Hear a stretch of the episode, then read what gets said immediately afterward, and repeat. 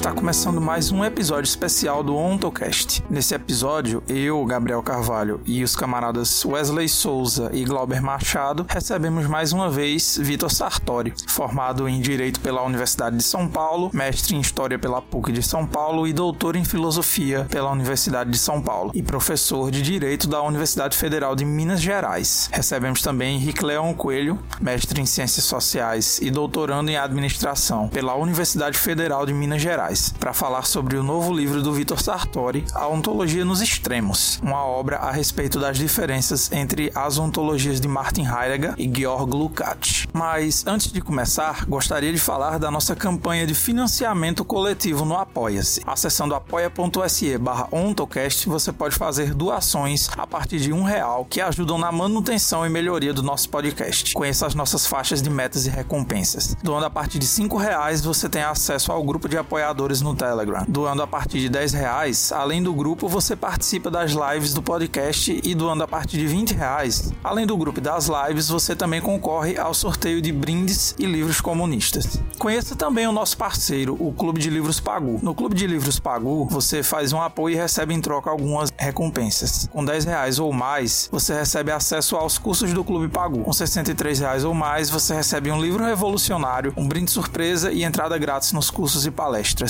Com 95 reais ou mais, você recebe dois livros revolucionários, um brinde surpresa, entrada grátis nos cursos e palestras e o autógrafo dos autores. Fiquem agora comigo, Gabriel Carvalho, Wesley Souza, Glauber Machado, Vitor Sartori e Henrique Leão Coelho.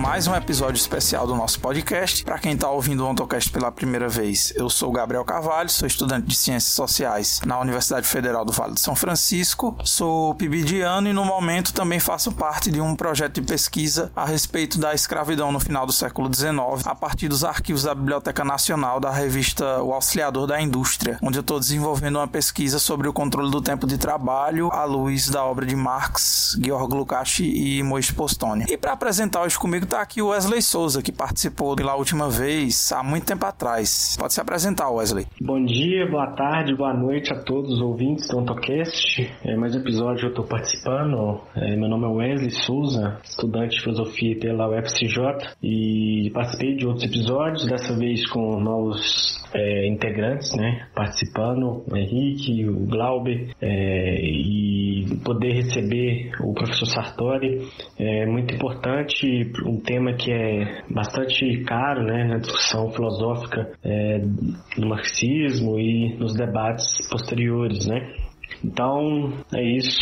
Aqui também um membro recente do podcast, o Glauber. Pode se apresentar, Glauber.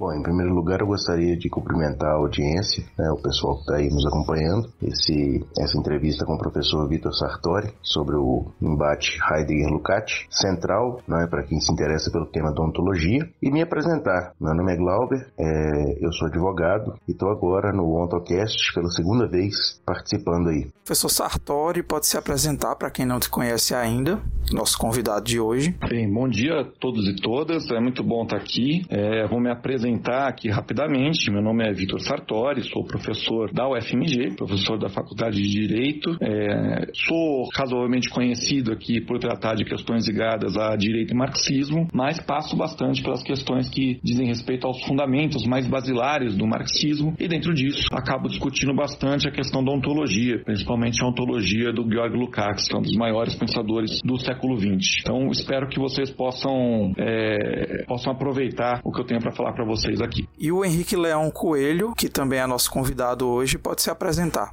Olá, camaradas. Meu nome é Henrique Coelho, formado em Ciências Sociais pela UFMG, mestrado e doutorando em Administração pela Faculdade de Ciências Econômicas da UFMG. Sou ouvinte do programa. É uma honra ter a oportunidade de participar diretamente agora.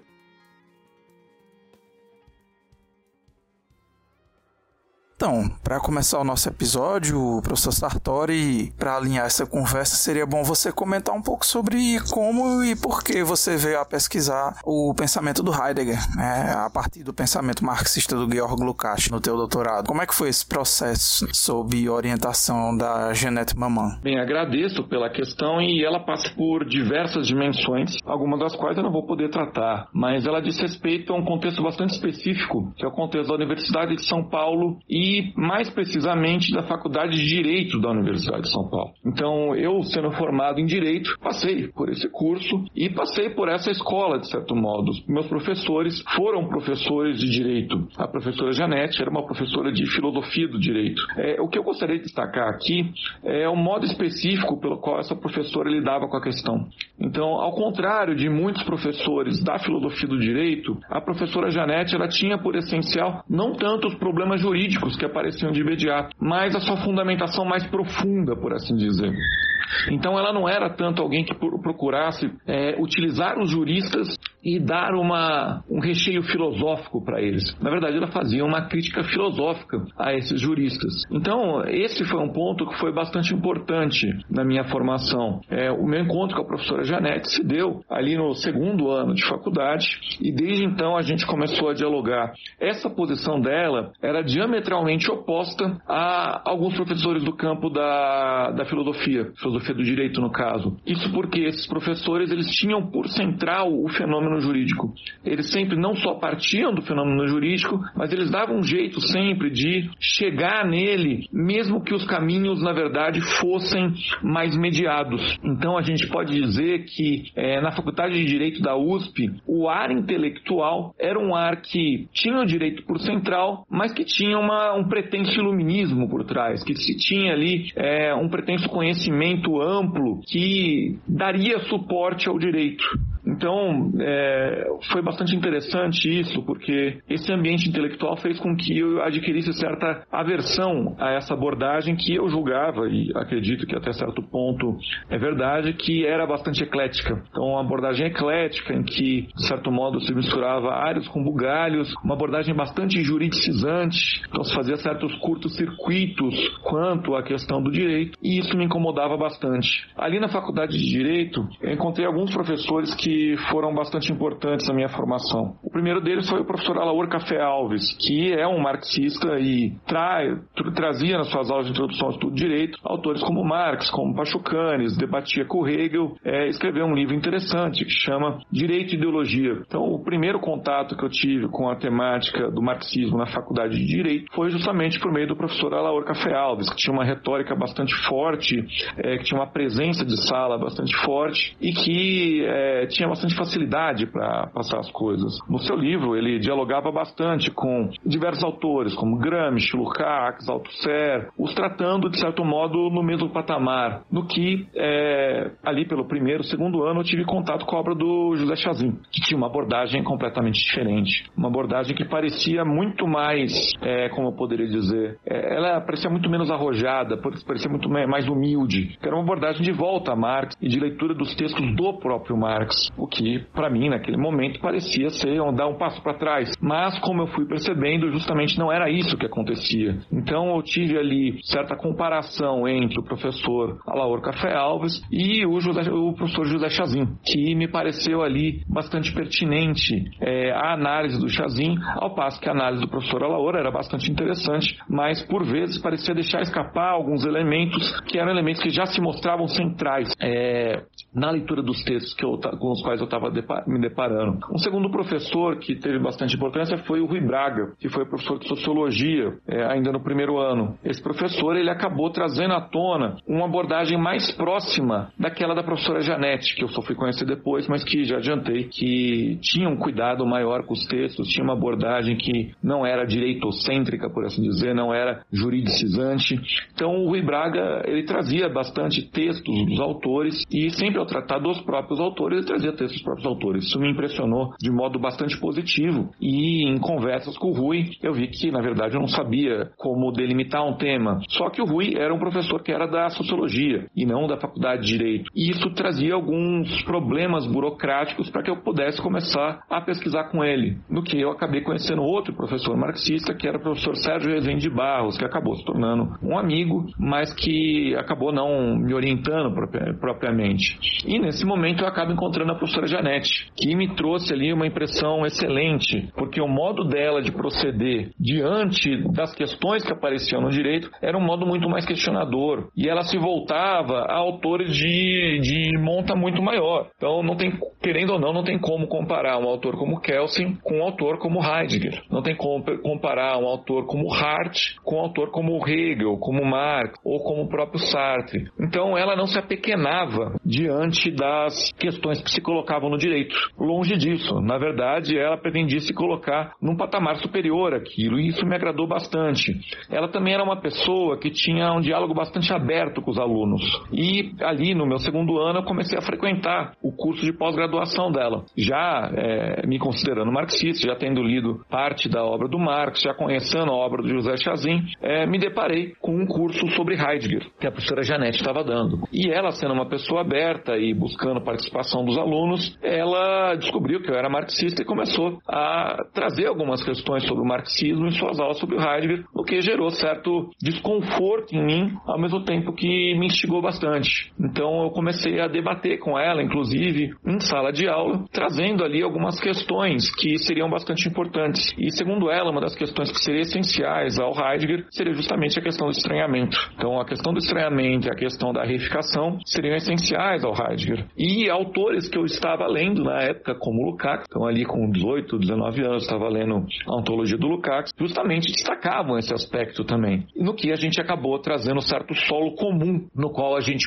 é, podia debater. Então, eu poderia dizer que eu cheguei a esse tema por uma conjunção de fatores pessoais que, claro, tem a ver com a história institucional é, da Universidade de São Paulo, que por sua vez se insere na história de São Paulo e na história do Brasil. Então, esses fatores pessoais fizeram com que eu chegasse à professora Janete, que, por sorte, tinha uma postura bastante aberta ao debate e trazia é, uma abertura, inclusive, para alunos de graduação. Então, por exemplo, uma das primeiras coisas que ela fez quando a gente começou a debater foi me sugerir a obra do Marcuse. O Marcuse sendo um autor que havia, inclusive, sendo form sido formado pelo Heidegger até certo ponto. E havia escrito textos sendo influenciado pela noção de historicidade do Heidegger e a noção de derrilição do Heidegger. Então, eu me de deparei com esses textos que se colocam, se não me engano, numa coletânea que se chama Marxismo e Existência, do Marcuse. Tem também o texto do Marcuse sobre trabalho, dos seus primeiros textos sobre trabalho passam com um debate com Heidegger, e eu me deparei com esses textos e vi que tinha bastante coisa interessante ali, mas ao mesmo tempo tinha algumas coisas que me incomodavam. Então eu comecei esse debate com a professora Janete, e esse debate é, me levou ao aprofundamento na obra do Lukács e levou é, a um projeto de longo prazo do embate de Heidegger com Lukács. Então eu cheguei a esse tema tendo em conta esses aspectos. E agora olhando para trás, é interessante notar que eu escapei bastante do campo de formação típico do marxista que se coloca no direito, que o campo de formação típico naquela época era passar pelo professor Alaor, principalmente, e depois se tornou passar pelo professor Márcio Naves, que eu vinha conhecer ali mais ou menos na mesma época que eu conheci a professora Janete.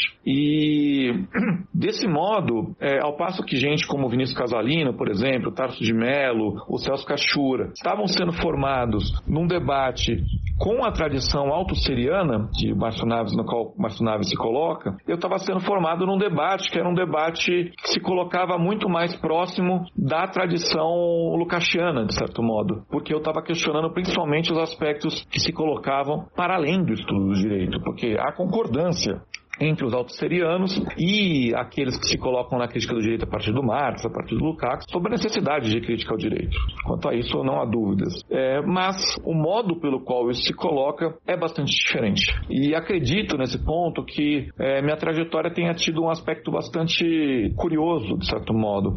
O Lukács diz que ele agradece por ter sido formado, de certo modo, por Zimmel e Weber e não por Kautsky e Bernstein. Eu poderia brincar aqui com vocês e dizer dizer que é como se eu tivesse sido formado por esses grandes teóricos, né, esses grandes representantes na área deles, por Zimmel e Weber, no caso aqui a professora Janete, que tinha um tratamento que é, é de, de, um cuidado ímpar, e não tanto com Bernstein Kautsky. Claro, não quero dizer que o professor Laor ou o professor Márcio Naves sejam Bernstein Kautsky, mas de qualquer maneira é, ressalto esse aspecto que me chamou a atenção da professora, da professora Janete, que logo de início trouxe esse embate a, a mim, ela no meu segundo ano, embate esse que foi desenvolvido, portanto, desde o meu segundo ano de faculdade até o final do meu doutorado. Então, no meu doutoramento, tratei ali do, do Heidegger e do Lukács, né? É, a parte que vocês dispõem no livro é a primeira parte do doutorado, há uma segunda parte que trata de crítica ao direito, mais propriamente, e nessa parte há ali um debate com diversos temas que se colocam como comuns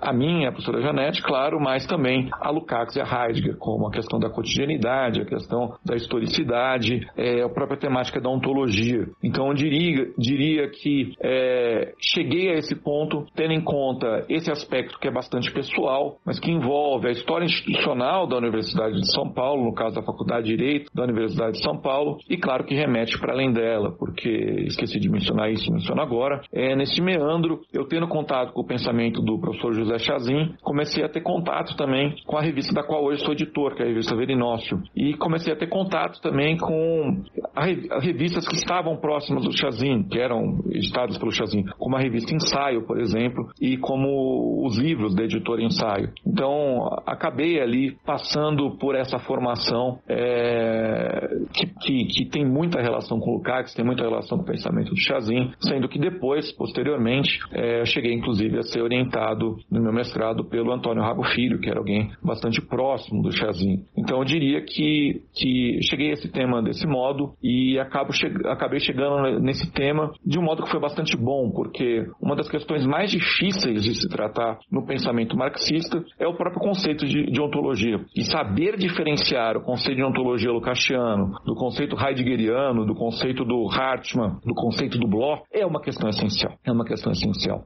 Algo que é inaceitável é se utilizar a noção de ontologia como se fosse ali uma palavra mágica. Então, muitas vezes se utiliza essa noção de ontologia como palavra mágica e isso não é aceitável, isso não, não traz nenhum proveito, pelo contrário, isso justamente disfarça certas incapacidades que também não são aceitáveis num pensamento sério. Então, é, gostaria, paro por aqui nessa pergunta e agradeço novamente por essa questão que, infelizmente, não tem como responder trazendo todos os pontos, mas acredito que tentei aqui é, condensar a coisa passando por esse rumo pessoal, a fuga de certo ecletismo, é, a busca por uma fundamentação que não se desse em torno da ciência parcelar do direito e algo que eu tive muita sorte, um debate bastante franco e amplo com a professora Janete. Professor Sartori, a segunda questão que é importante a partir dessa boa explanação da primeira questão que foi colocada, né? Agora, entrando especificamente no seu livro, é, Antologia dos Extremos, Embate Heidegger Lukács, é, em introdução, publicado em 2019 pela editora Intermeios, é, é um desdobramento do doutorado. E as posições contrapostas entre ambos autores, de algum modo, têm um embate político, conjuntural, é, não apenas uh, um debate filosófico, mas sim que tem um, um solo político, conjuntural, diria? Bem, agradeço por essa questão também, é uma questão que, que faz com que eu fale de, de coisas que eu acho que são bastante importantes. Então, o livro, publicado recentemente, é a parte mais filosófica do meu doutorado, que acabou sendo, é, sendo dividido em duas partes. Uma parte discute a questão da ontologia, a questão do estranhamento, que é justamente o que deu origem à ontologia nos extremos, no embate Heidegger e Lukács, e outra parte que diz respeito à crítica ao direito, em que aí, principalmente, eu enfoco na teoria lucasiana, principalmente colocada na sua obra madura, na ontologia, mas bastante na estética também, em que há uma correlação bastante é, cuidadosa feita pelo autor entre as esferas da moral, da ética e da estética. São esferas bastante distintas, embora correlacionadas. Então, na segunda parte, eu enfoco nessa questão, ao passo que na primeira parte tem um debate que a gente poderia chamar aqui de um debate mais propriamente filosófico. Lembrando sempre que não tem como a gente trazer essa questão batendo martelo, né? Isso é filosófico, isso é é sociológico, isso é econômico. É, não tem como a gente partir da divisão das ciências parcelares. O marxismo ele traz algo que é muito superior a isso, na verdade, né? Na verdade, as ciências parcelares elas vêm, elas são de certo modo uma herança daquilo que vem da economia vulgar. Elas são de certo modo uma herança da separação entre crítica da economia política e desenvolvimento histórico propriamente dito. Então, para o marxista sempre, ao tratar do desenvolvimento histórico, a gente tem que passar pelas diversas formas ideológicas que se colocam e por aquilo que se coloca também é, na, so na sociedade civil burguesa, que é o palco da história, de certo modo, e que tem a sua anatomia na economia política, ou seja, que essas diversas dimensões não têm como ser separadas, e é justamente isso que as ciências parcelares fazem. Então, quando eu digo aqui que a primeira parte é mais filosófica, aqui a gente tem que utilizar todas as aspas, né? Então, se trata ali de uma primeira parte mais filosófica do meu doutoramento, a segunda parte ainda não está pronta para ser editada e também há dificuldades é, editoriais, por assim dizer, que fazem com que eu não me empenhe ainda é, em desenvolver esse escrito para poder ser publicado. Então, a questão de vocês gira em torno de, de um tema que é um tema bastante complexo, que é justamente a determinação social do pensamento.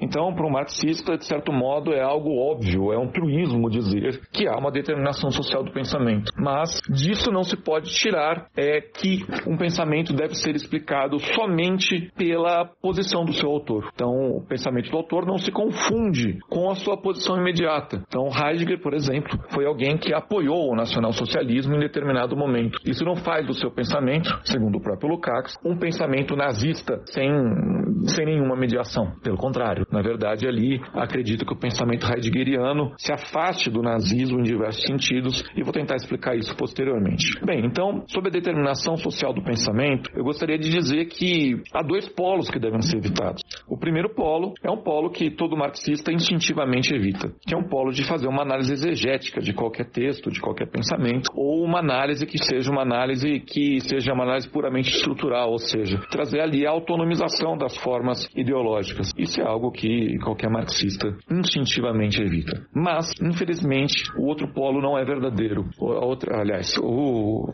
há aquilo que se coloca no outro polo, que é a redução de uma formação é, ideológica à posição imediata de um autor, isso é algo que algumas vezes certos marxistas fazem. E eu diria que isso, na verdade, não tem nada de marxista. Isso se aproxima muito mais de um pensamento pós-estruturalista, ou de um pensamento decolonial pós-estruturalista, ou alguma dessas, desculpem aqui a, a, falta de a falta de cuidado que eu vou ter agora, né? Algum desses pensamentos da moda, se aproxima muito mais de alguns pensamentos da moda, do que é, do marxismo, que faz ali uma crítica imanente. Crítica imanente que tem por trás de si uma correlação entre a gênese, a estrutura de determinada formação social, desculpe, de determinada é, forma ideológica e é, a função que ela ocupa. Então há uma correlação bastante bastante íntima entre essas esferas e não há como se deixar de considerar elas. Então, para responder de modo grosso à pergunta de vocês, se a posição dos autores, de certo modo, traz um embate político ou conjuntural? Claro que traz, claro que traz. Então, citando Lukács da destruição da razão, não há concepção de mundo inocente, não tem como. Mas a questão essencial é a gente saber como que isso ocorre. Então, não há como reduzir é, um pensador a um elemento político de seu pensamento, simplesmente. Embora isso, com certeza, tenha uma correlação e aqui vou trazer um aspecto que é um aspecto bastante delicado disso, que é o caso Heidegger. Então, esse caso é um caso que ficou bastante famoso no campo da filosofia e foi bastante debatido. E como vocês sabem, o Heidegger ali entre 29 e 33 chegou a, a se enamorar com a posição do nacionalsocialismo. Ele foi reitor de universidades indicado pelo Partido Nacional Socialista. Então, ele trouxe uma posição confluente com o nazismo. E aí eu gostaria de trazer justamente esse caso, que é um caso bastante complexo, para que a gente perceba as coisas. Então, o primeiro aspecto que eu gostaria de destacar é o seguinte: é, o nazismo faz parte de algo que a gente pode qualificar na esteira do Jeffrey Herf como uma espécie de modernismo reacionário. Então, a gente tem ali, ao mesmo tempo, algo que é bastante reativo ao desenvolvimento do progresso, bastante reativo ao desenvolvimento da, da democracia, bastante reativo ao desenvolvimento da classe trabalhadora e o crescimento do socialismo, mas ao mesmo tempo se baseia na técnica da máquina, mais ao mesmo tempo se baseia na grande indústria e traz um apoio à grande indústria, mesmo que de modo bastante imediato. E a primeira questão que eu gostaria de destacar é o seguinte: o Heidegger, desde o início, ele tem uma aversão ao que ele chama de técnica da máquina. Ele tem uma aversão a isso. Então, o Heidegger, na verdade, ele se coloca com uma posição distinta da posição nazista num aspecto que é um aspecto essencial. E nesse sentido, a gente já não pode simplesmente reduzir o pensamento do Heidegger ao nazismo. Mas também não podemos apagar o fato de que ele enxergou no nazismo um grande acontecimento. Essa noção de acontecimento é bastante importante para ele. Esse acontecimento seria algo que, de certo modo, é, traz uma clareira para que se possa explicar o ser que se apresenta é, em determinada situação existencial. E ele acredita que o nazismo representaria um acontecimento, essa clareira que pode trazer consigo esse aspecto que eu disse, que seria encontro da técnica planetária com o homem moderno. Então aqui a gente tem dois aspectos para a gente entender a posição do Heidegger de imediato. O primeiro diz respeito à posição dele contra a, a, técnica da máquina. Isso é uma constante no pensamento dele. O segundo diz respeito ao fato de que ele vê o nazismo como encontro da técnica planetária, determinada planetariamente com o homem moderno. E ali há diversos meandros da noção de técnica que são bastante importantes para esse autor. Numa obra chamada Origem da Obra de Arte, o Heidegger vai trazer que a técnica ela remete não só a um elemento agressivo, ao elemento da técnica da máquina, ao elemento que se coloca em espécies de armações que colocam o ser aí do homem como algo reificado. Ele diz que a técnica remete a uma espécie de tecne também. Tecne é essa que traz consigo um elemento de poiesis, elemento esse que, no limite, remete à arte. E segundo ele, haveria alguns momentos em que essa tecne poderia se manifestar. Um deles seria na fundação de estados e outro seria na arte. Então veja, o que, que o Heidegger está fazendo? Ele está enxergando uma dimensão da técnica que é uma dimensão mais originária que remete também à fundação de estados. E ele está escrevendo isso em 1929. Ou seja, ele está tratando da possibilidade da fundação de um estado de acordo com uma concepção mais originária da técnica. E essa concepção mais originária traria para ele algo que nos coloca tanto de modo reificado estranhado, expressões que ele utiliza é, desde ali pelo menos a década de 20, tá? E que são comuns ao marxismo, que aparecem em Ser Tempo, por exemplo. E é, essa dimensão da técnica é uma dimensão que poderia, inclusive, fundar estados. Ou seja, o Heidegger vê que o encontro da técnica planetária com o homem moderno poderia se dar não tanto tendo uma dimensão que é a dimensão da técnica da máquina, mas uma dimensão da técnica que remeteria no limite a uma concepção quase que artística, uma concepção de poieses. Então, isso seria essencial ao autor que enxerga a Alemanha de um modo bastante específico. A visão do Heidegger da Alemanha é que ela se encontra entre dois polos igualmente problemáticos, o polo da União Soviética e o polo dos Estados Unidos, os dois imbuídos da técnica da máquina. Ele vai dizer aí que o povo alemão é o povo metafísico, portanto. E aí há uma valorização da noção de metafísica, assim como há é, no, no livro do Heidegger sobre Kant, uma valorização da noção de metafísica também. Então o que, que a gente está percebendo aqui? A gente está percebendo que o Heidegger é um autor que traz uma correlação entre esse povo metafísico, uma concepção mais originária de técnica colocada na Tecne, e a fundação dos estados. E esse grande acontecimento poderia trazer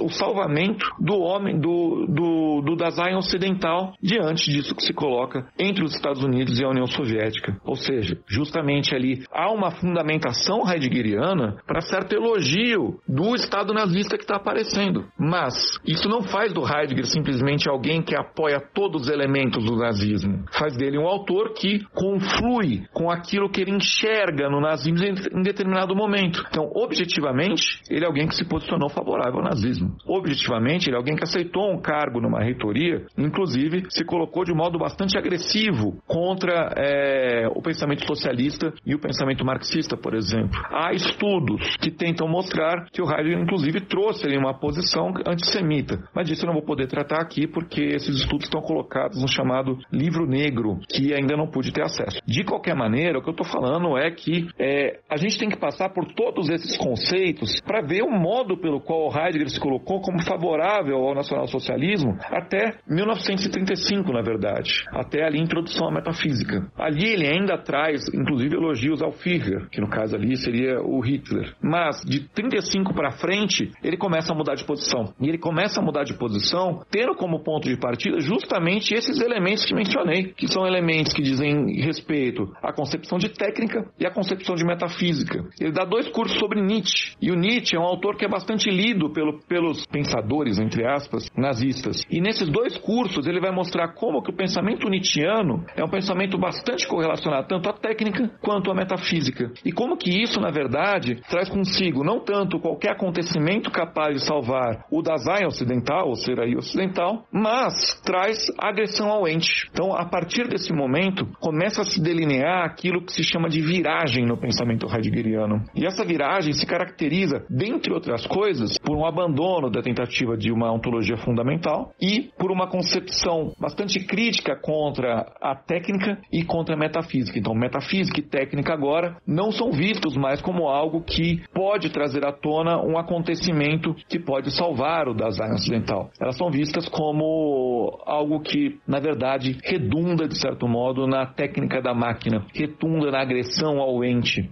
E nesse sentido ele tenta, ele deixa de ver a Alemanha como uma espécie de tertium datur entre Estados Unidos e União Soviética. E ele começa a enxergar tanto aquilo que se coloca na Alemanha e nos países ocidentais quanto na União Soviética sob o mesmo prisma. Então ele vai dizer, inclusive ali depois da Segunda Guerra, que o trator mecânico que se coloca no, no, no campo coletivizado so, é, soviético e a câmara de gás trazem consigo a mesma essência da técnica. O que, claro, é algo bastante complicado, né? Para dizer o mínimo. O que, claro, é algo, é, algo brutal de se dizer, mas que mostra que a posição do Heidegger é uma posição que se volta, ao fim, contra o nazismo. Então, ele apoia o nazismo em determinado momento, mas o modo pelo qual ele faz é um modo bastante bastante peculiar, que talvez traga inclusive uma fundamentação mais sólida ao nacionalsocialismo do que dos pensadores nacionalsocialistas, que fique claro. Mas ele não pode simplesmente ser reduzido à posição nacionalsocialista. Os meandros da posição dele são bastante mais complicados e precisam ser tratados em suas complicações, por duas razões. A primeira delas é, é para que a gente não reduza o Heidegger ao seu posicionamento. Isso é essencial. A segunda delas é o seguinte: ver como que esse posicionamento emerge não de modo alheio ao seu pensamento, mas em decorrência da conformação do seu pensamento e da determinação social do seu pensamento. Então, se a gente olhar a gênese, a estrutura e a função do pensamento do Heidegger, a gente vai perceber o seguinte: não há concepção de mundo inocente. O caldo em que se colocava o pensamento dele é um caldo em que, desde a crítica schellingiana a Hegel e desde a crítica de Schopenhauer a Hegel, começa a se colocar ali uma crítica à razão. Então, o solo alemão se coloca com uma crítica à noção de razão, de Vernunft, certo? Esse solo é um solo que ganha bastante força com a filosofia nietzschiana. Filosofia nietzschiana que vai se colocar ali contra a noção de razão de modo bastante forte também e vai trazer elementos interpretativos bastante fortes, hermenêuticos bastante fortes. Autores como Dilthey também vão se colocar nessa esteira. Ou seja, na gênese do pensamento de Heidegger, a gente tem um aspecto específico da Alemanha que diz respeito a esse solo filosófico, que é um solo em que o irracionalismo estava nascendo. Esse aspecto filosófico, por sua vez, tem, por, tem como base aquilo que o Marx, o Lukács e o Lenin chamaram de miséria alemã, ou seja, o fato de que na Alemanha é, o desenvolvimento nacional se deu por cima, o desenvolvimento do capitalismo se dá uma espécie de aliança entre a aristocracia Juncker e burguesia, e tudo isso arrebentando a classe trabalhadora. O desenvolvimento capitalista se dá também já sob imperialismo, então a Alemanha se torna capitalista de modo imperialista, se torna é, capitalista com uma ênfase bastante grande em formação de colônias, inclusive. Isso traz consigo também um apelo militar bastante forte. Então, a conciliação pelo alto implica na casta militar ter bastante força. Então, há um solo social pelo qual, pelo qual essa questão se coloca. A democracia aparecia na Alemanha como uma mercadoria de importação. A noção de progresso, depois de Hegel, foi uma noção que foi perdendo credibilidade nas mãos dos teóricos burgueses. E esse é um solo importante para a teoria do Heidegger. Tendo em conta esse solo e tendo em conta o debate que o autor realizava com a teoria neocantiana e com as temáticas que se colocavam na sua época, como a temática do estranhamento, por exemplo, a gente tem todas essas questões que eu trouxe, que são questões que, no caso que, que eu mencionei aqui, gira em torno não só de um sentimento de desespero que remete é, a uma concepção de ser para a morte, no limite, mas remete também a essa concepção de técnica, de metafísica e do modo pelo qual ele enxerga o acontecimento como algo bastante importante para se pensar no design ocidental. Então, eu diria que a pergunta de vocês tem uma resposta que é fácil, que eu poderia dizer simplesmente, simplesmente responder repetindo o que o Lukács disse, que não há concepção de mundo docente. Ao mesmo tempo que eu diria que essa resposta é bastante insuficiente, porque isso qualquer marxista sabe. E não, tem, não se pode fazer o que o pensamento pós-estruturalista faz, que é simplesmente reduzir ali é, determinada formação social a uma posição imediata, certo? Então eu diria que todos esses cuidados são necessários ao lidar com o pensamento filosófico, principalmente, porque o pensamento filosófico tem categorias que são bastante retorcidas e têm que ser vistas é, em sua relação entre si, para que a gente compreenda ali, repito, tanto a gênese quanto a estrutura quanto a função. Bom, professor, no que diz respeito à filosofia contemporânea, em especial à metafísica e à ontologia, Marx é reduzido não raras vezes a um sociólogo ou a um pensador político. No caso de Lukács, percebe-se que a ontologia é negligenciada, tendo como baluarte desse estudo o pensamento de Heidegger e a fenomenologia francesa. Em sua visão, por que existe essa lateralização da ontologia lucatiana? Seu livro pretende de alguma forma trazer esse debate à tona? Bem, se trata de outra pergunta que é bastante pertinente. Essa tentativa de sempre reduzir a Marx a algo visto como sem importância é bastante recorrente e não é de se assustar que isso aconteça. Aliás, não é de se assustar que marxistas sérios sempre sejam negligenciados e que aqueles que sejam tratados pelos é, pensadores da moda e também pelos para aqueles que se colocam é, na área acadêmica sejam ali pessoas de menor importância. Então, muitas vezes se reduz o marxismo ao stalinismo ou o marxismo marxismo alguma vertente específica é, do pensamento marxista, é, e isso, claro, é absolutamente inaceitável. Então, primeira questão é uma questão que diz respeito a, a algo meio que, que a gente pode esperar, né? Que os marxistas sérios não são levados a sério e, na verdade, eles são negligenciados por algumas razões. A primeira delas é porque eles parecem misturar aquilo que não se mistura, segundo a filosofia tradicional, por assim dizer, segundo a filosofia acadêmica, segundo a filosofia colocada como uma disciplina parcelada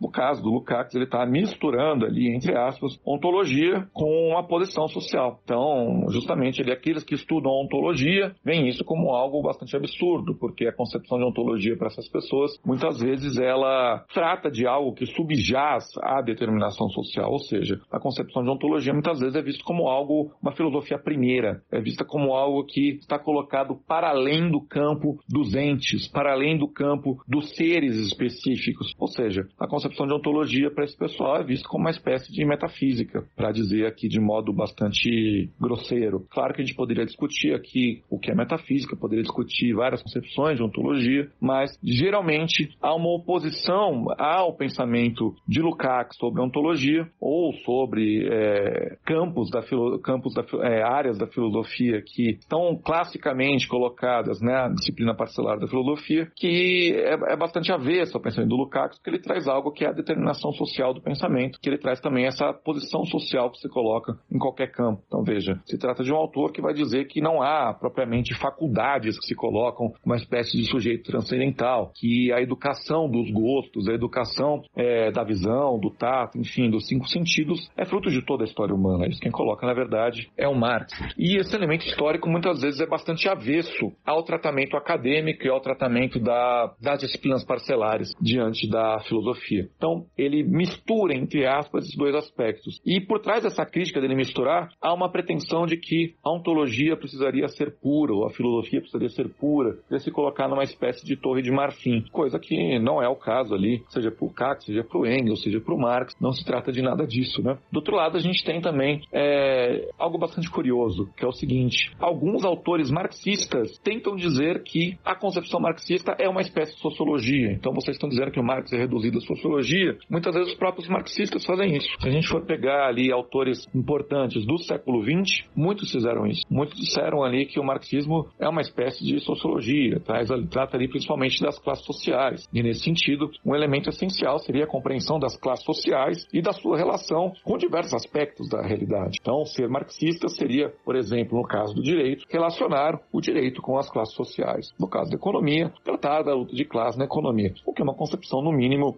redutora. Até porque o Marx, ele, quando trata da economia, está tratando de uma crítica à economia política, em que ele passa por formas econômicas específicas, como a forma mercadoria, a forma dinheiro, a forma capital, por figuras específicas, como lucro, juro, é, renda, preço de custo e tantas outras. Então, os indivíduos eles atuam não só em meio a classes sociais, mas em meio a diferentes formas e figuras econômicas que se relacionam entre si. Então, a gente teria que passar ali também pela correlação entre produção, distribuição, troca, circulação e consumo. Ou seja, é, reduzir o marxismo a uma sociologia que trate das classes é algo bastante equivocado. Mas isso foi feito por grande parte dos marxistas também, que em grande parte não conheciam muito de crítica da economia política, o que, do meu ponto de vista, é essencial. E destaco isso também porque o Lukács sempre enfatizou que seria necessário reescrever o Capital do século XXI para tratar de algumas questões que não se colocavam da mesma maneira da época do Marx. Claro que o Marx tratou ali do crescimento setor de serviços, por exemplo, no livro 3. Claro que ele tratou ali do modo pelo qual crescem classes não produtivas, por exemplo, ali nas teorias do mais-valor, ou mesmo no livro 3. Então, o trabalho não produtivo tem uma tendência a incremento durante o desenvolvimento do capital. Isso o próprio Marx tratou. Mas a maneira pela qual subsume o consumo, isso subsume diversas esferas econômicas ao capital, isso o Marx não pode ver. E o Lukács acredita que isso seja essencial de ser tratado. Então, destaco esses aspectos porque mesmo alguns marxistas reduzem o Marx a uma sociologia, mesmo que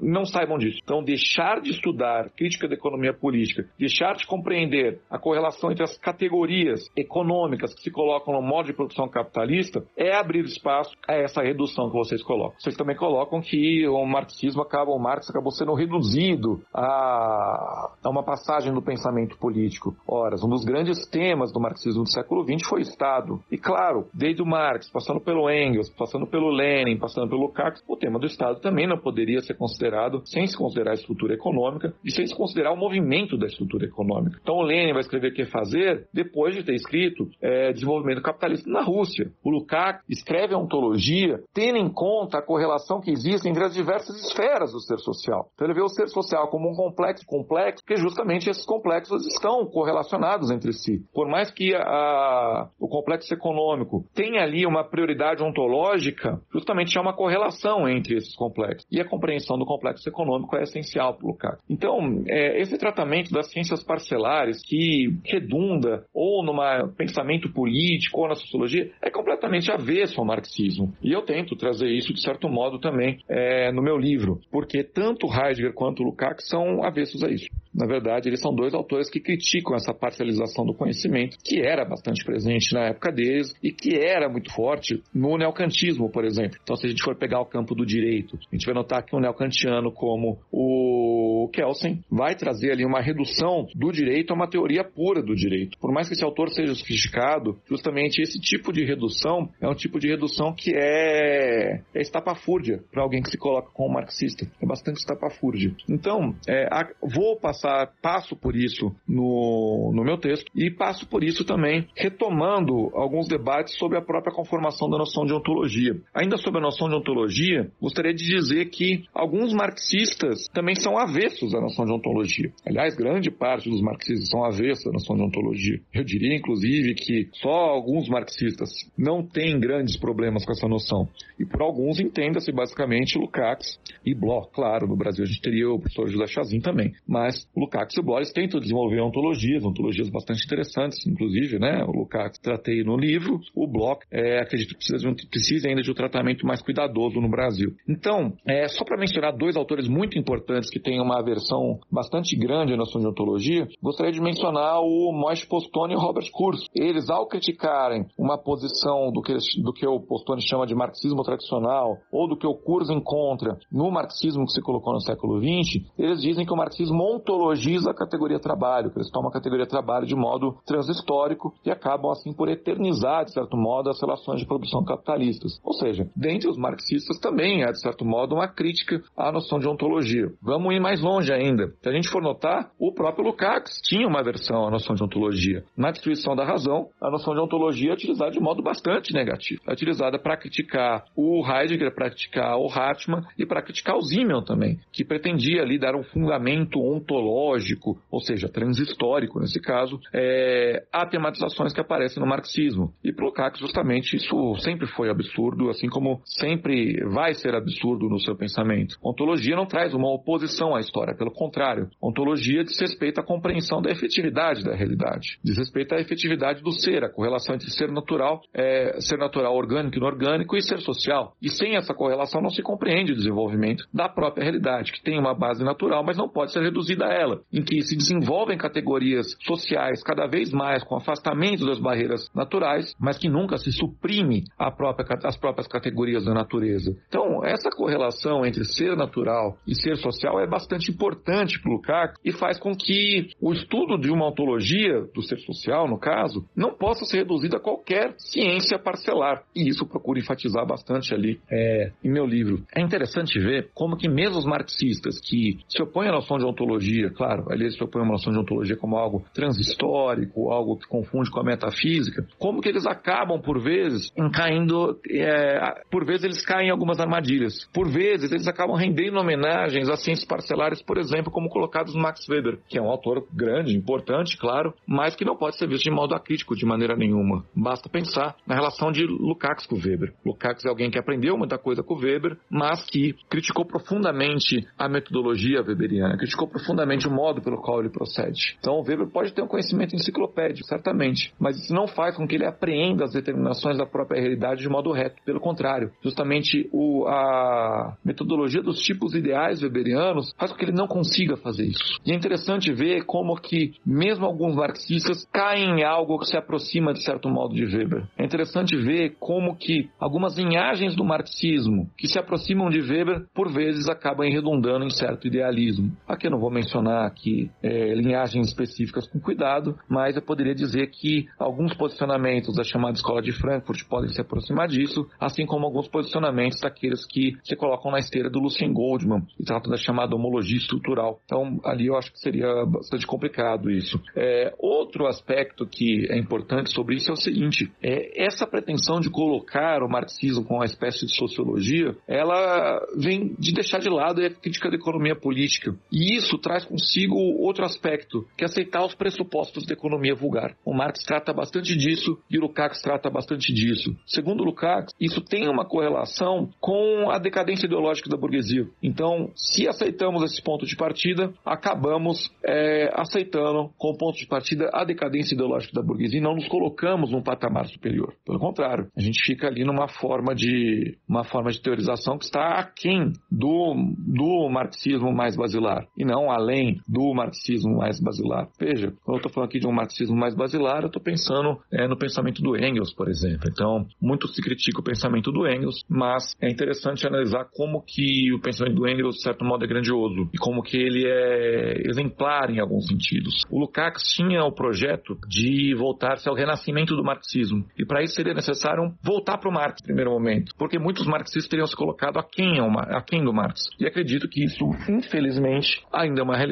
Então é necessário voltar ao Marx para que se possa se colocar para além dele. O Lukács tenta trazer alguns desenvolvimentos, tenta se colocar para além do Marx, para além no sentido não de que ele suprime o pensamento marxiano, mas de que se coloca numa linha de desenvolvimento com o pensamento marxiano, é... e acredito que isso ainda seja bastante necessário. Até porque, desculpe novamente a grosseria, muitas vezes o que é chamado de marxismo hoje não tem nada a ver com Marx. Isso traz muita bobagem. Há outro aspecto da pergunta que gostaria de abordar rapidamente aqui, que diz respeito à fenomenologia. A ontologia heideggeriana é uma ontologia que se coloca, de certo modo, como uma ontologia fenomenológica, uma ontologia que parte daquilo que se apresenta diante do Dasein. E isso tem muita influência na França, em que se desenvolvem diversas vertentes fenomenológicas. Essas vertentes têm por trás de si também é, uma correlação com o pensamento do Heidegger e com o pensamento do Nietzsche, que já mencionei. E se trata de dois autores que são bastante criticados pelo Lukács na destruição da razão. Um elemento que eu gostaria de destacar, no entanto, é algo que o, Lukács aponta num livro que chama Marxismo Existencialismo. Ali ele vai falar o seguinte, que tanto a teoria de um Sartre, quanto de um Merleau-Ponty, quanto de uma Simone de Beauvoir, são pensamentos que trazem por trás de si a noção de derrilição como algo essencial. Então, o indivíduo aparece como alguém lançado no mundo, por assim dizer. E esse aspecto seria bastante problemático, segundo ele. A concepção existencialista do Sartre, segundo a qual o homem está condenado à liberdade, por exemplo, deixa de enxergar a gênese da situação presente, a, tem sua base na correlação entre ser social e ser natural, e acaba tomando uma situação do presente como um ponto de partida inelutável. Ou seja, a certa eternização das condições de, das condições de vida capitalistas. Ou seja, se tem ali uma ontologia no mau sentido, como algo que se opõe à história. Sendo que o Lukács justamente está defendendo o oposto. Então é interessante ver que a concepção de ontologia muitas vezes se coloca de modo bastante oposto ao que o Lukács está trazendo. E isso também explica como que o pensa, por que o pensamento dele é deixado de lado. Claro que há alguns elementos ali que não dizem respeito somente a isso. Esses são elementos que, que estão correlacionados à estrutura do pensamento filosófico e do pensamento filosófico como, como uma ciência parcelar e à estrutura da, do pensamento acadêmico, que é, é um pensamento parcelar. Mas claro que a gente tem também elementos de má fé, claro que a gente tem elementos ali de censura e por aí vai, né? É, só para não deixar de falar isso, é interessante ver como um autor como Mesaros,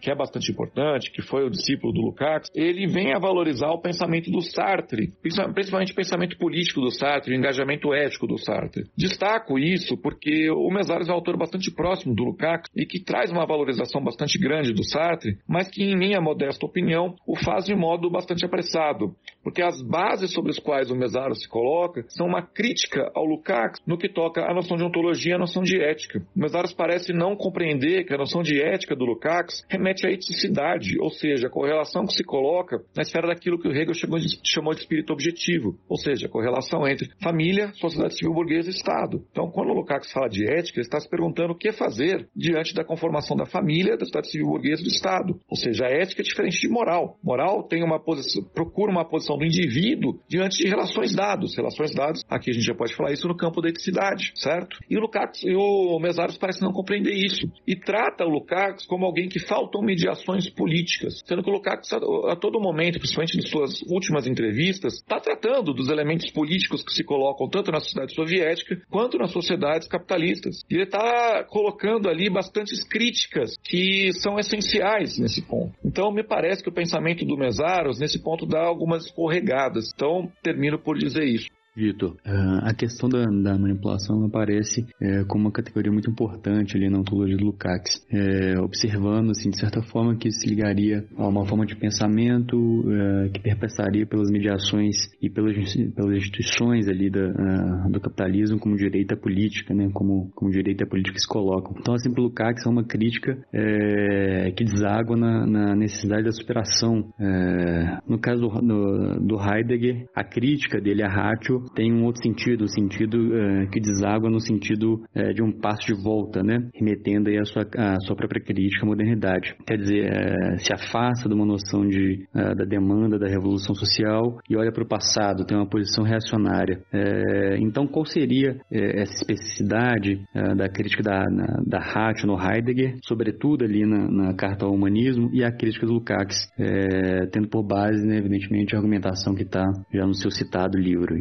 Bem, sobre a questão, gostaria de começar com algo que vai parecer muito anacrônico muito conservador. É, o Lukács escreveu, um, na verdade, ele sempre escreveu sobre a centralidade de Hegel, sempre teve Hegel em alta conta, tanto no que toca a necessidade de se criticar Hegel para ir além dele, quanto no que toca a importância de Hegel no pensamento ocidental. Tem uma entrevista dele que chama Depois de Hegel, Nada de Novo. Então, de certo modo, a gente pode dizer que o debate do Heidegger com Lukács, o embate deles, é um embate que gira também em torno de Hegel. E uma das questões principais que se coloca diz respeito à história, e outra, associada a essa diz respeito à noção de superação, supressão, que hegelianamente talvez possa ser colocado como suprassunção. Então, a noção de Aufhebung é uma noção que é bastante debatida. E o Heidegger, tal qual outros autores como Nietzsche, como Schopenhauer, são autores que vão criticar muito essa noção. Só que eles vão criticar não pelas limitações idealistas dela, mas pelo modo pelo qual eles acabam enxergando a possibilidade de se ultrapassar o movimento presente como algo que em si já é um problema. Ou seja, há uma crítica à noção noção de superação hegeliana, que é uma crítica que se coloca no campo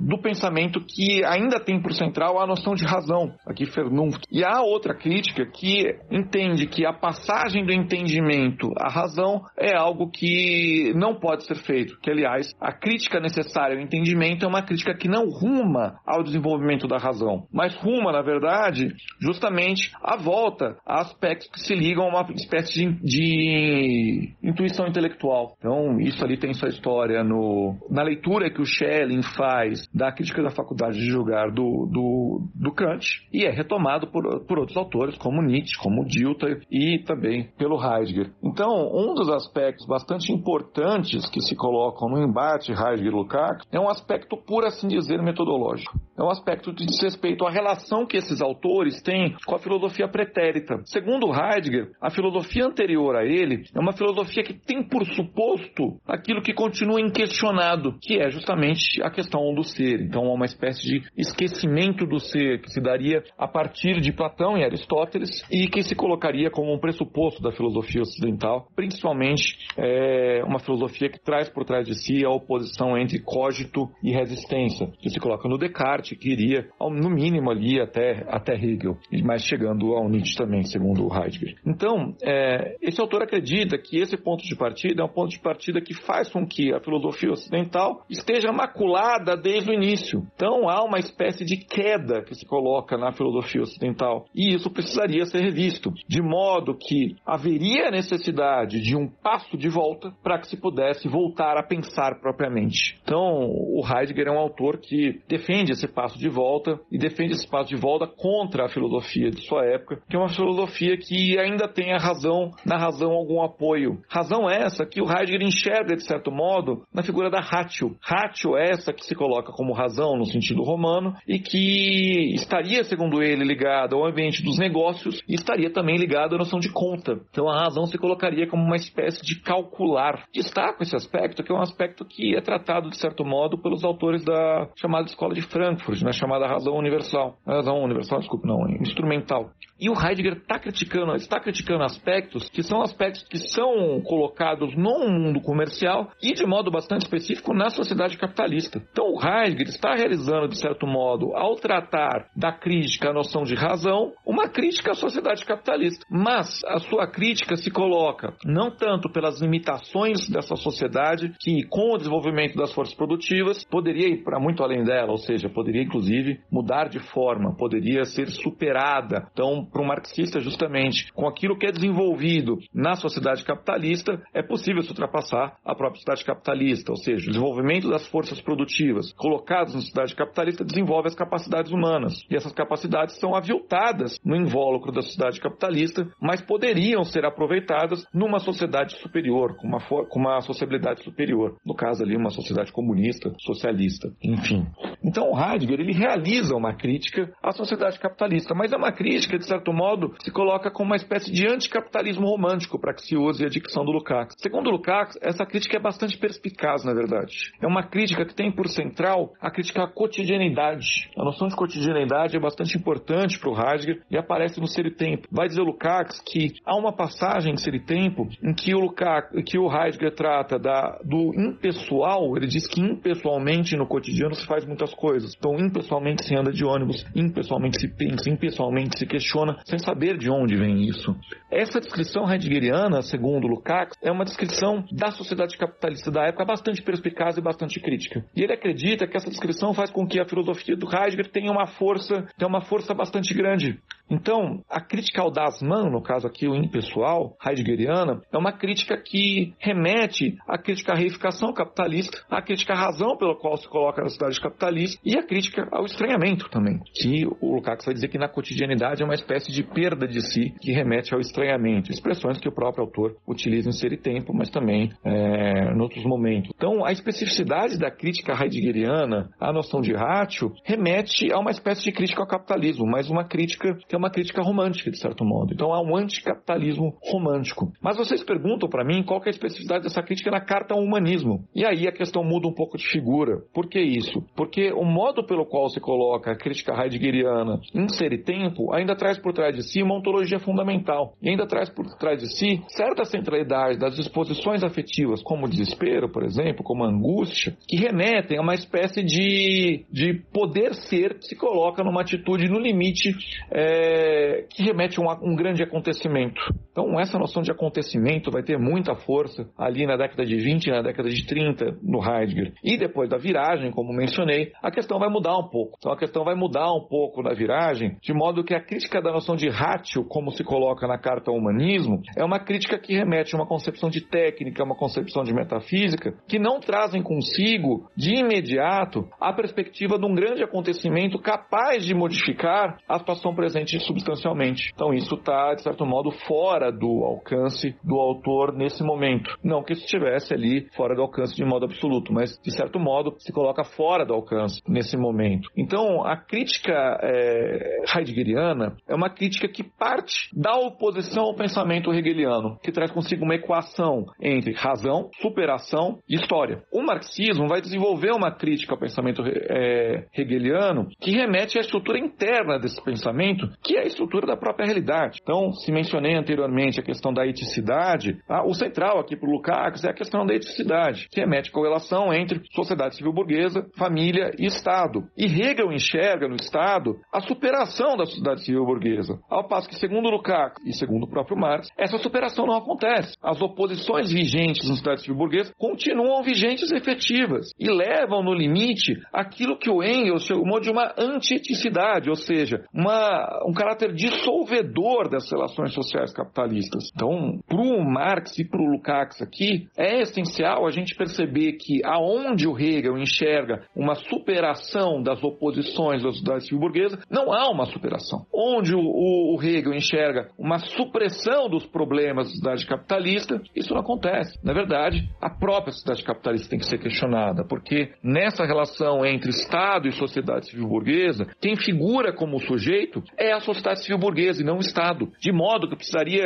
seria preciso se voltar à anatomia da sociedade civil burguesa e à transformação dessa sociedade, a supressão dessa sociedade. Então eu diria que o Lukács vai ter por central a supressão dessa sociedade, que é uma sociedade que se modifica bastante é, em determinado momento. Então, se a gente for ver o pensamento do Lukács, a gente vai notar que ele vai enxergar uma grande virada na, no pensamento burguês e no posicionamento burguês depois de 1848. Depois de 1848, a burguesia perde seu caráter progressista. A democracia revolucionária perde espaço para o liberalismo. E o liberalismo seria justamente o campo de compromissos. Seria um campo em que se tem já tanto apologia direta quanto apologia indireta do capitalismo. Já se sabe que a classe trabalhadora está no cangote da burguesia. E o liberalismo busca justamente preservar o status dessa sociedade e não mais buscar um desenvolvimento das forças produtivas, não mais buscar o desenvolvimento das capacidades humanas. Ou seja, a burguesia deixou de ser progressista. E a maneira pela qual vai se dar a relação entre sociedade civil burguesa e Estado ganha um caráter crescentemente manipulatório. Ou seja, a política deixa de ter por central a pretensão de colocar esse citoyen acima do bourgeois. Deixa de ter por central a reconciliação das contradições da sociedade civil burguesa, porque ela sabe que ela não pode reconciliar. Ela sabe que essas oposições são irreconciliáveis. E a maneira de lidar com isso seria justamente oscilar entre um polo e outro. Esse oscilar entre um polo e outro tem um grau de manipulação bastante grande. Então, cada vez mais, segundo Lukács, a sociedade capitalista se torna um ambiente de manipulação. A base social disso está, colocado, está colocada na decadência ideológica da burguesia e no fato da burguesia não ser mais progressista. Se a gente for olhar para a estrutura econômica, a gente vai notar que o capitalismo monopolista tem uma grande influência nisso. Em vez de você ter a livre concorrência, você tem uma concorrência que é controlada, uma concorrência que é manipulada literalmente. Há um autor burguês que é muito que o Lukács menciona bastante sobre isso, que é o Galbraith. Então, o Lukács menciona esse, esse economista importante, que vai mostrar por A mais B que é uma grande ilusão se pensar em economia em termos de oferta e demanda, como se os agentes econômicos fossem o padeiro, fosse o jornaleiro. São grandes empresas, são sociedades anônimas gigantescas. Então, o Lukács remete a isso também, no que, abro um parênteses aqui, é, há certa, certa, certo caráter insuficiente da crítica do, Luca, do Mesaros ao Lukács, porque as chamadas mediações políticas que o Mesaros está dizendo que o Lukács não traz é justamente o que ele está trazendo aqui. Quando está falando do capitalismo manipulatório, ele está trazendo, está falando da estrutura econômica da sociedade capitalista, como se coloca, menciona também é, esse elemento social da decadência ideológica e do modo pelo qual o pensamento burguês se torna apologético, traz também a maneira pelo qual a política se coloca com, com um ambiente, que são ambientes dos think tanks, e que traz consigo uma manipulação brutal das esferas do consumo, por exemplo, da esfera do lazer. Então, uma questão essencial para o Lukács é o modo pelo qual o lazer se tornou subsumido ao capitalismo e como que o Estado tem um papel bastante grande nisso. Ou seja, se trata justamente das mediações políticas que o Mesaros diz que o Lukács não, não trata. Sobre a sociedade soviética, o Lukács fala ainda de uma manipulação brutal. Ou seja, o Lukács está criticando bastante ali é, a sociedade da época dele, passando por mediações, por assim dizer, políticas. No caso da sociedade soviética, ele critica a estrutura econômica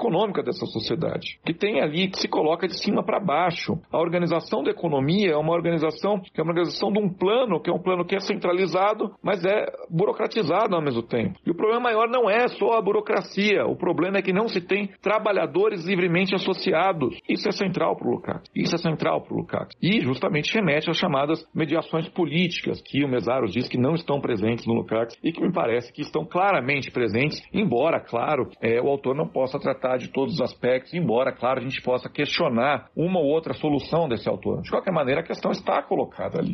Então, é, para o Lukács, se traz consigo uma, uma oposição a, a, ao pensamento do Heidegger, porque o, o Heidegger vai tratar desse capitalismo manipulatório com uma posição que é uma posição um pouco de recatamento nesse momento. Então, o Heidegger tem uma posição que remete a certa atitude quase que heróica é, na década de 30. E nisso ele aposta no acontecimento do nacionalsocialismo e depois ele se retrai. E se retrai por questões ali que já mencionei ligadas à sua, ao seu pensamento e também pela determinação social que ele não vê ali é, qualquer movimento que ele pudesse apoiar. Ele fala da grandeza do, do movimento do acontecimento do nacionalsocialismo e depois ele vai dizer que a câmera de gás e o, o trator da, da, da fazenda coletiva são a mesma coisa, no fundo, são o império da técnica, da máquina.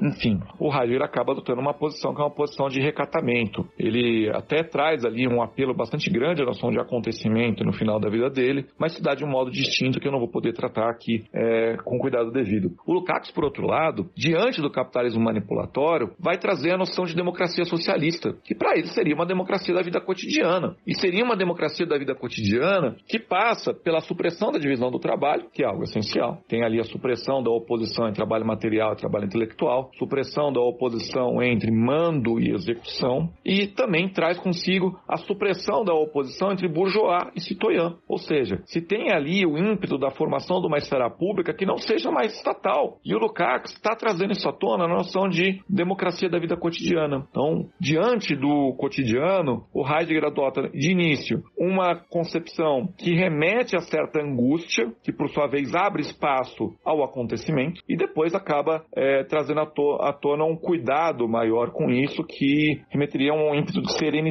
Ao passo que para o se trata ali é, de um posicionamento que fosse explicitamente socialista e defendesse uma democracia da vida cotidiana contra tanto o capitalismo manipulatório, tanto é, e contra também a manipulação brutal do, da União Soviética, que segundo ele ainda teria consigo aspectos intimamente correlacionados ao stalinismo. Então o Stalin teria deixado ali, teria deixado de existir, mas o stalinismo permaneceria. E segundo ele, no ritmo que as coisas estavam, permaneceria ainda por bastante tempo. Não se teria uma estratégia socialista. Todos seriam, na melhor das hipóteses, é, pessoas que se colocavam no campo de uma tática momentânea, que a rigor também não é tática nenhuma, né? Porque tática sem estratégia é uma grande porcaria, né? Então, é, me parece que essas questões acabam sendo bastante importantes para a gente entender o posicionamento que vocês trazem, que, que vocês perguntam, e que diz, diz, esses posicionamentos dizem respeito tanto à concepção de razão, quanto à concepção de supressão, superação, quanto a uma noção de progresso e de democracia que se coloca nesse ponto. É, sobre esses pontos, o Cax vai tratar principalmente na destruição da razão, mas também na ontologia, isso vai ser recorrente. Nas entrevistas mais recentes, essas questões aparecem de modo um pouco mais orgânico.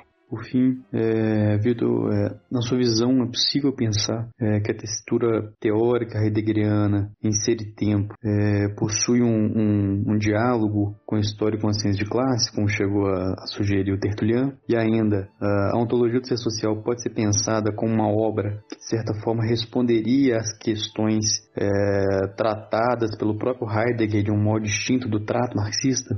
Essa questão que vocês colocam é uma questão bastante polêmica. É uma questão que tem alguns pontos a, a serem tratados. É, o primeiro deles diz respeito ao estatuto da teoria do Lukács, porque o segundo Tertulian seria importante a gente perceber que o marxismo poderia dar respostas àquilo que está colocado na filosofia burguesa, poderia dar respostas, inclusive, de modo melhor. De certo modo, o Lukács compartilha com isso. Então, o Lukács, no final da vida, vai escrever Ontologia, entrando em embates com diversos filósofos e mostrando a maneira pela qual esses diversos filósofos tratam da realidade e como que o marxismo é superior a esses filósofos em diversos sentidos. Então, esse é um primeiro aspecto que é bastante importante. Me parece que o Tertulian destaca isso com bastante qualidade. Se a gente for pegar o livro é, Lukács e seus contemporâneos, a gente vê o esforço hercúleo desse autor para colocar o debate do Lukács com diversos autores importantes da filosofia, como Heidegger, como Hartmann, como Bloch, como Adorno, como Sartre e tantos outros. Então esse é um aspecto que é, é bastante importante, tem que ser destacado pela gente.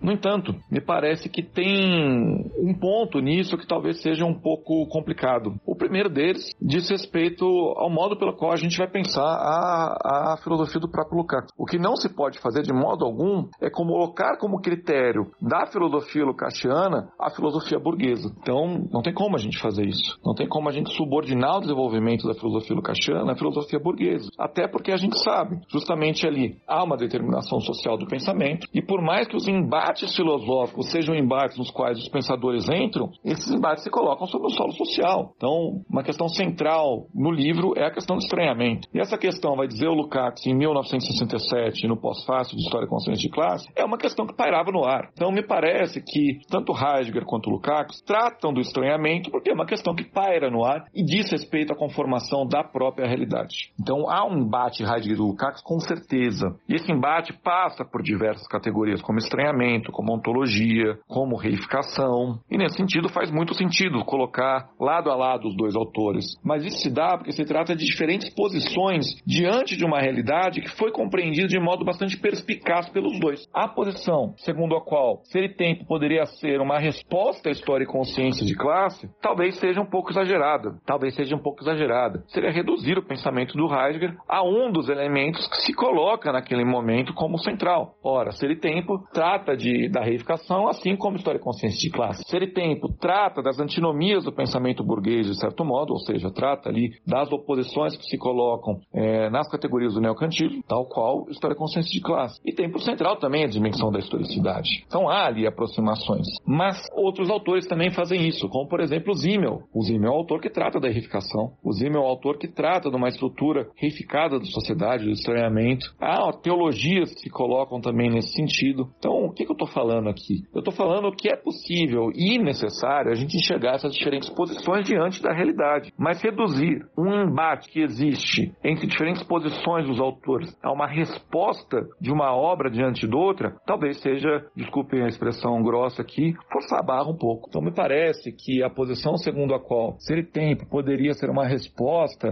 à história e consciência de classe parece um pouco forçação de barra. Há elementos de história e consciência de classe que estão presentes em, em ser tempo, mas talvez é, a gente tenha que ver esses elementos com maiores mediações e destacando bastante os, as diferenças específicas entre os autores, inclusive no que toca aspecto, por assim dizer, metodológico. Essa tese de que História e Consciência de Classe seria ali um livro que é respondido por ser e tempo, é uma tese colocada num livro que chama Para uma Nova Filosofia, Heidegger e Lukács, que é o livro do Lucien Goldman. E esse autor, por mais que seja um autor importante, interessante, é um autor que parte da chamada homologia estrutural. Então ele vê ali certa homologia entre alguns conceitos e os aproxima e tenta ver ao que eles dizem respeito. Mas parece-me que o essencial para o marxismo não é só isso, né? O essencial é a gente ver a diferença específica. Uma explicação que não contém a diferença específica não é uma explicação. Então, eu acho que é preciso a gente tomar bastante cuidado com isso. O livro do Goldman traz algumas aproximações que são bastante cuidadas. Então ele vai dizer o seguinte, ali onde Heidegger diz ser, Lukács dirá totalidade. Ora, isso não,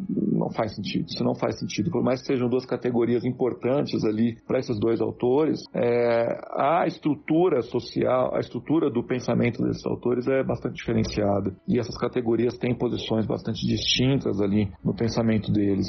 É, no que vocês colocam outro ponto, que é a proximidade da ontologia com as questões que são colocadas em ser e tempo. E aí é, há dois aspectos, pelo menos, a serem mencionados. O primeiro deles é o seguinte: na ontologia, o Lukács vai tentar desenvolver uma concepção de ontologia que é distinta de três autores, que são bastante importantes para a história da, da ontologia. O primeiro deles é o Hartmann, o segundo é o Ernest Bloch e o terceiro é o Heidegger. Então, a conformação da concepção de ontologia do Lukács é uma concepção que se dá contra esses três autores. Então, de certo modo, vai haver um debate com o Heidegger ali e o Heidegger vai ser o mais criticado nesse ponto. Então, aquilo que o Lukács não quer como uma ontologia é aquilo que é colocado pela ontologia do, do Heidegger. Então, há um embate ali bastante claro.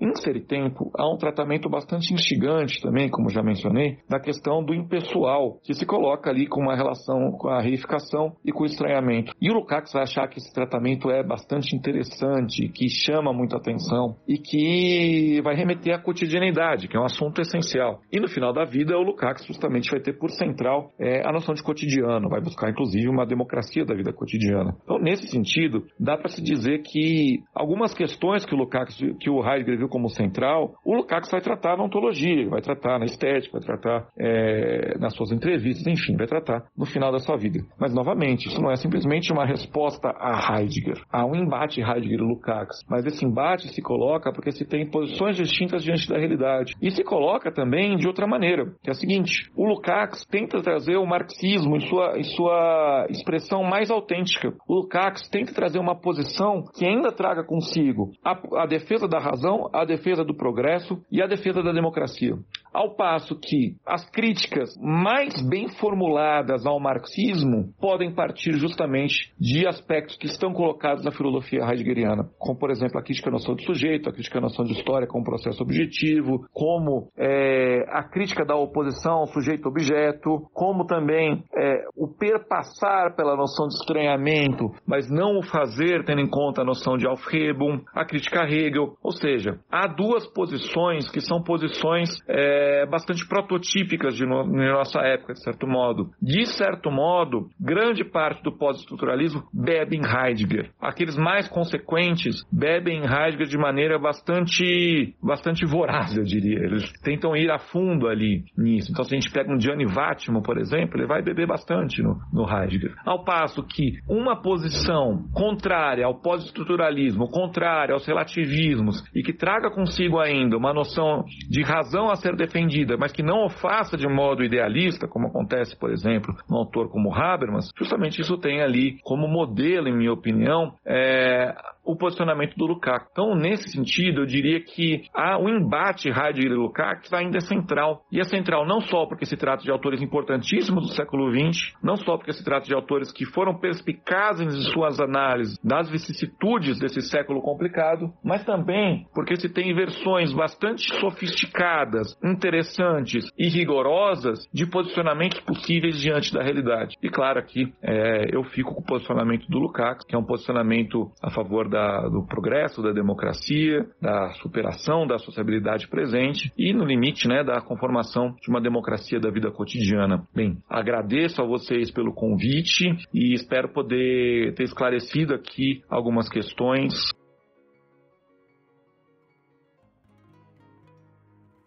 É, minhas considerações finais é agradecer a audiência de todos que ficaram até aqui nos acompanhando, né? Um assunto denso, mas ao mesmo tempo muito importante, limpando os trilhos aí para uma discussão filosófica de bom nível, de necessidade histórica é, importante, que é esse debate entre Heidegger e Lukács, dois importantíssimos filósofos é, do século XX e que tem uma ressonância bastante importante no nosso tempo. E agradecer a presença novamente do professor Sartori e, e e dizer que foi um prazer imenso gravar esse novo, novo episódio com os outros camaradas aqui que puderam compor essa, essa discussão, esse bate-papo. É isso, meu forte abraço e até uma próxima, se possível.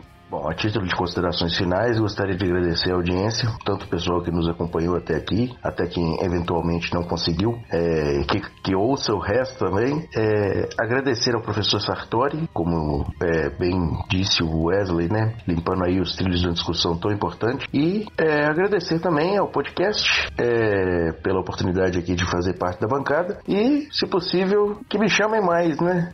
Nessa nova empreitada aí. É, então é isso, gente. Saudações. Agradeço aí ao pessoal do OntoCast é, pela oportunidade de participação direta no programa aqui.